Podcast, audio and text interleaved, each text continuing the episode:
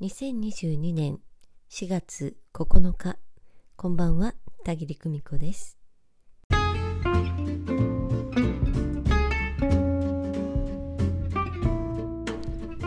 日は土曜日いかがお過ごしでしたでしょうか、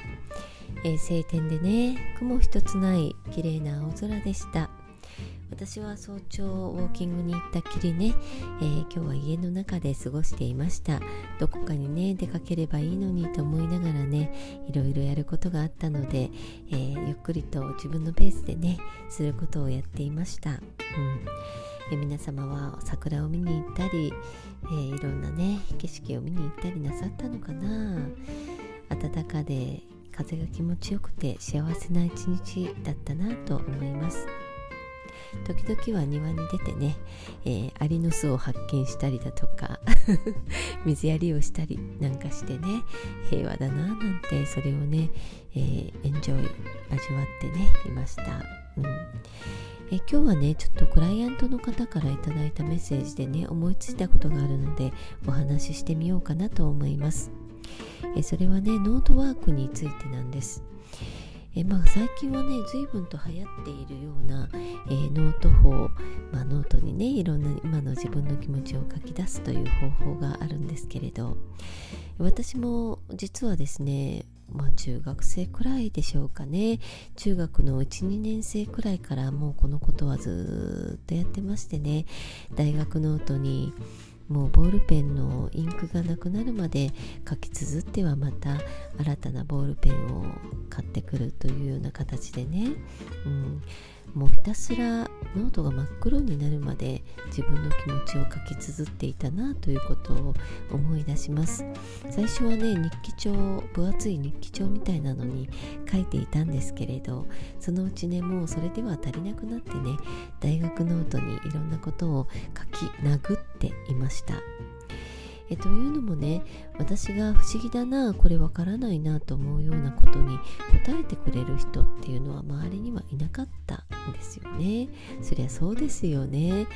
まあ何を聞いてもそれはそれについてはわからない何を言ってるんだというような形でね、えーうん、なんとなく流されるっていうことも多かったのでで大抵のことは自分で考えて調べてそして答えを出す。それからまあ親なり周りの人なりにこれでいこうと思うんだけどどうでしょう？というふうに聞く。そんなようなペースでね、えー、まああれは中学生くらいからもうずっとそうしていたのかなと思いますけれど、うん。まあ、アウトプットが苦手な私でした、えー、アウトプットの先というのがそのノートだったんです。自分の気持ちを人にぶつける前にえ自分の気持ちは自分で分かっておくということがとても大事だなと思います。うん、感情に任せて人にぶつけたところでね、えー、相手は、まあ、攻撃されたくらいにしか思わなくて到底こっちの気持ちなんて届かないんですよね。だけどまずは出す、えー、湧き上がってきたものを出す、え出す先は必要なんです。で、えー、まあ仙人みたいな方だったらね、えー、その気持ちを分かっていればいいんだよぐらいにおっしゃるかもわかんないけどでもね一旦どこかに出して、えー、そしてねそれを自分の目で確かめて、うん、あるいは音声なんかにとってね自分で聞いてみて、えそれからしばらく経ってもうそれをね浄化させる日が来るのかなと思います。えー、相手にぶつける前にねそれができたとしたら、えー、相手にぶつける内容も変わってくるのではないかなと思いますあなたの本音を相手にそっと手渡すチャンスが来るのかなと思います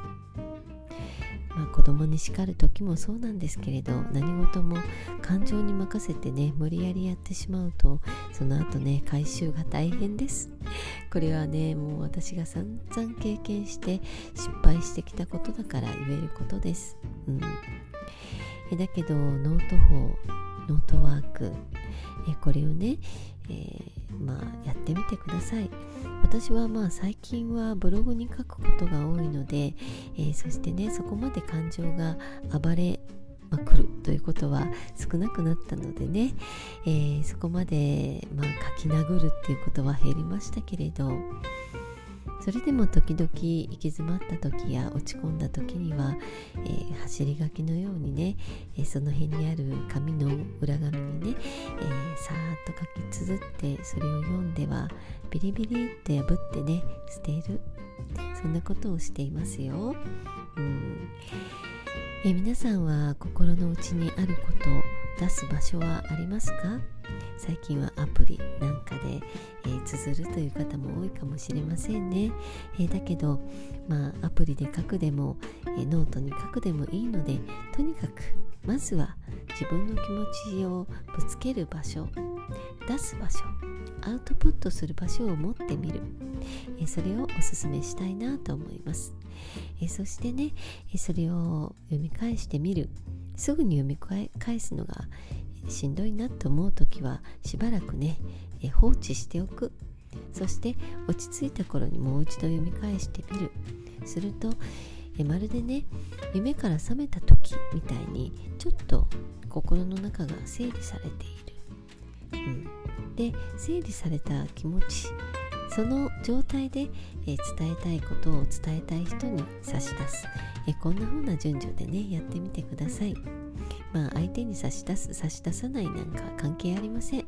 自分の中が整理されて納得がいけばそれで気が済むということもたくさんありますのでねおすすめしたいなと思います。え今日はこれからね平井大さんの TikTok ライブが始まるんですよね。あもうそろそろ始まっているかな、えー、私も用事をしながらエンジョイしたいと思います。それでは今日はここまで。またね。バイバイ。